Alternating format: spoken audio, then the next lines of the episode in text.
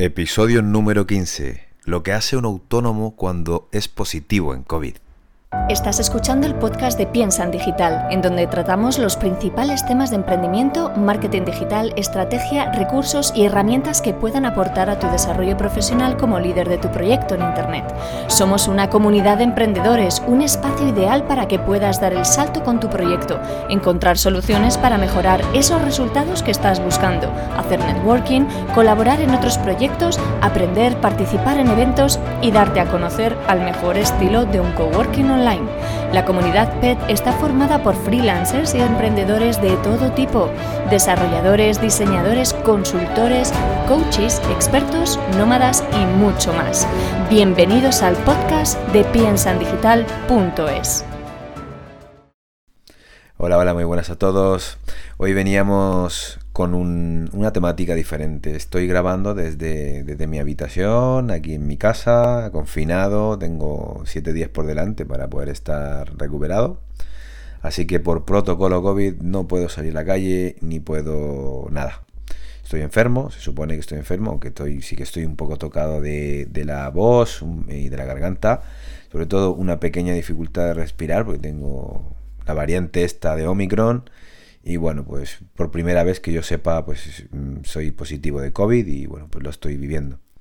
Pero ¿qué pasa con mi parte freelance? ¿Qué hace un autónomo cuando tiene un COVID-19, como, como en mi caso?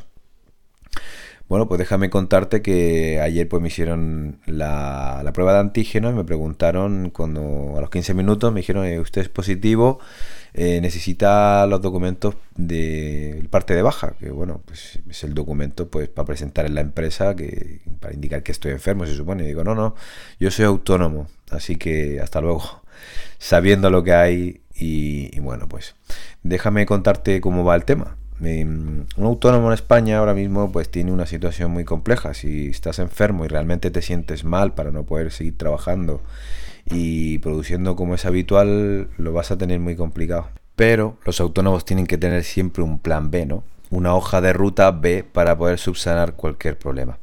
Para ello siempre hay que tener de la mano pues un plan de contingencia que nos permita seguir como si no hubiese pasado nada ante una enfermedad como un COVID-19, por ejemplo. Yo creo que cada uno de nosotros es responsable y en el fondo yo creo que tiene y valora ya esa posibilidad ¿no? de enfermarse y digo, ¿y qué hago ahora? Ese es el, el, pero que tenemos pues todos los freelance aquí en España o en Latinoamérica a nivel global. Y creo que es una situación muy común para todos nosotros. Bueno, pues déjame contarte un poquito cómo, cómo funciona, por lo menos aquí en España. La verdad que en Latinoamérica entiendo que las situaciones pueden variar bastante, pero incluso pueden ser hasta un poquito más complicadas, ¿no? Eh, ¿Por qué? Porque estamos todos desprotegidos. O sea, el autónomo, el freelance, el, que se ha generado su propia empresa, su propia startup, su propio empleo y demás, pues de alguna manera pues está un poco fastidiado porque al ser una sola persona, al ser una sola persona ya la cosa cambia. Bueno, pues mm, hasta no hace mucho, pues eh, aquí en España pues hay una, base mínima para poder cotizar. O sea, bueno, pues eh, hay una base reguladora eh, que también calcula sobre esa base mínima un subsidio. Supongamos que a 2022 con la subida que también hay que, hay que asumir, porque los autónomos tienen que pagar cada año más y van a ir pagando cada año más para poder trabajar de forma legal. Bueno, pues imagínate que te caes enfermo, tienes mucha fiebre, estás muy decaído, te sientes mal y demás, y dices, oye, pues voy a, voy a dejar de trabajar. Imagínate. No es mi caso, afortunadamente yo pues estoy de baja en mi segundo día de COVID, pero sigo trabajando como el que más. Pero bueno, imagínate que estamos en esa situación y digo, oye, pues ¿Qué pasa ahora? Bueno, pues esos 34 euros que se calculan de subsidio aproximadamente, pues, mm, bueno, si caes enfermo, ten en cuenta que los tres primeros días no vas a cobrar absolutamente nada.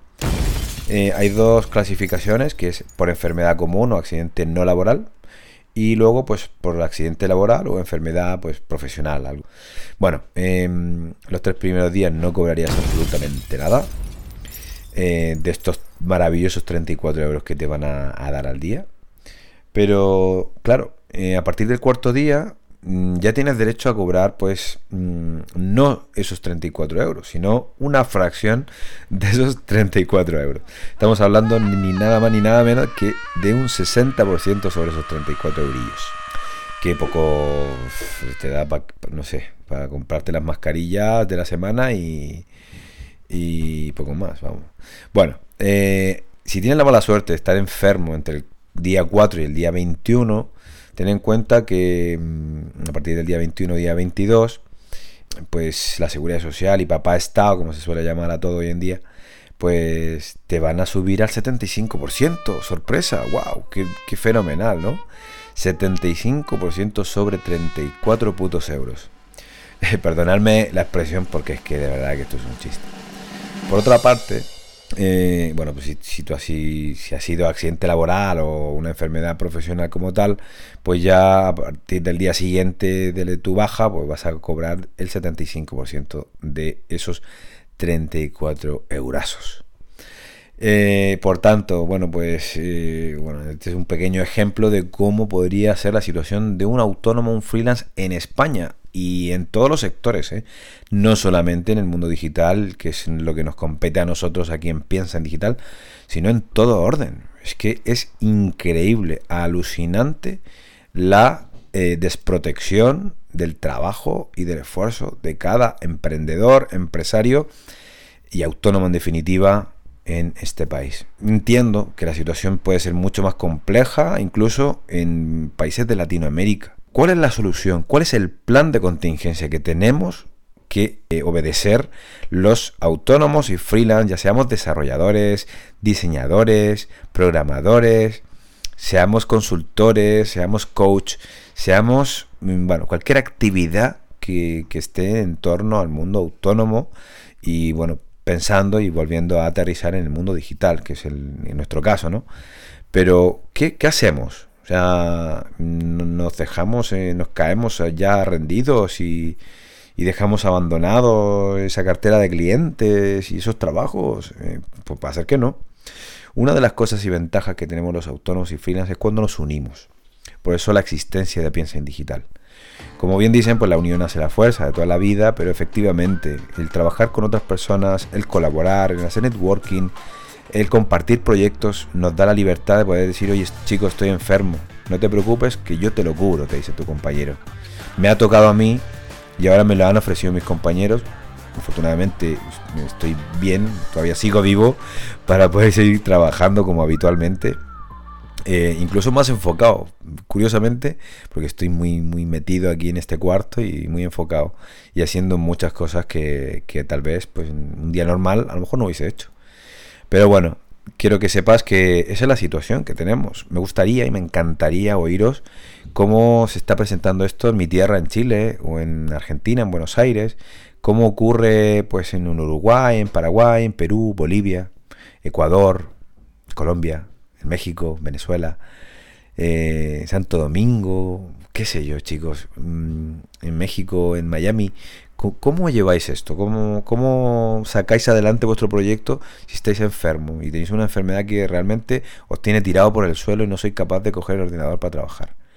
Eh, ¿Tienen consideración vuestros clientes con vosotros? No podemos depender pues de la buena voluntad de, de los otros emprendedores ¿no? que nos están pagando por estos servicios. Lo que tenemos que hacer, evidentemente, es pues tener ese plan de contingencia. Ese plan de contingencia va de la mano de otros compañeros que nos puedan cubrir en momentos difíciles.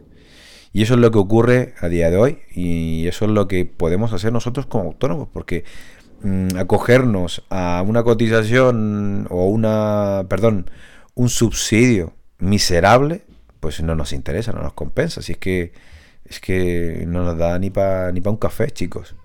Entonces, el día del autónomo eh, con COVID, pues yo creo que la mayoría, la mayoría de los autónomos como tal, siguen trabajando como siempre.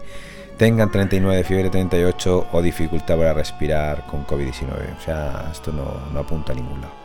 Para terminar, simplemente quería hacer una, una aclaración que ha salido ahora en enero. Y la Unión de Profesionales y Trabajadores Autónomos, que, bueno, con las siglas UPTA, que es UPTA, pues denunció que, bueno, pues en un comunicado que, bueno, pues que las dificultades que tienen los autónomos para cogerse una baja por COVID es, complicada. Encima, o sea, aparte de ser una miseria, te ponen muchas trabas para poder eh, solicitarla. O sea, es, flipante. Eh, se estima que, bueno, en el mes de enero ha habido unos 300.000 autónomos contagiados con COVID y para febrero se estima que eso y un poquito más. O sea que el panorama se viene muy negro. Estoy seguro que en España todos los autónomos van a seguir trabajando igual, van a estar en su casa, con familia, con niños, con hijos, con padres, con madres, con abuelos, con tíos o lo que sea. Vas a seguir trabajando tú como autónomo igual y vas a seguir produciendo como es habitual. Y depender del Estado, depender de quién nos podría pues, proteger, pues no cuentes con ello porque realmente no está ocurriendo mm, en ningún país que yo conozco por lo menos hispanohablante. Entonces, es la situación que tenemos como freelance, sumaros a Piensa en Digital, porque realmente el colectivo de trabajadores autónomos, de personas que podamos colaborarnos y ayudarnos en este tipo de situaciones, puede ser sorpresivo y puede ser una cosa que, no contemplábamos. Y, es bueno, pues uno de los tantos factores que existen eh, y que, bueno, pues realmente formaron pues los pilares de Piensa en Digital. Estoy en una habitación, como comenté, tengo una pequeña puerta batida de, la, ventana para poder tener pues un aire, un aire ventilado, una habitación lo más posible eh, despejada, ¿no? Así que nada, chicos, os dejo, que ya la voz está ya tambaleando un poquito. Así que un abrazo fuerte y nos vemos en el siguiente episodio. Espero que Carmelo y Elvira no me riñan porque seguramente me dirán, chic, pero ¿por qué ha grabado este episodio con esa voz o lo que sea? Y perdonadme también todos por aguantarme esta voz horrible que tengo ahora mismo destrozada por, este bicho. Y, y nada, pues nos vemos en la siguiente. Abrazos. Lleva tus ideas y proyectos al alcance de todos. Comunica y sé visible para captar clientes mediante una estrategia real y efectiva. Únete a la comunidad de piensandigital.es.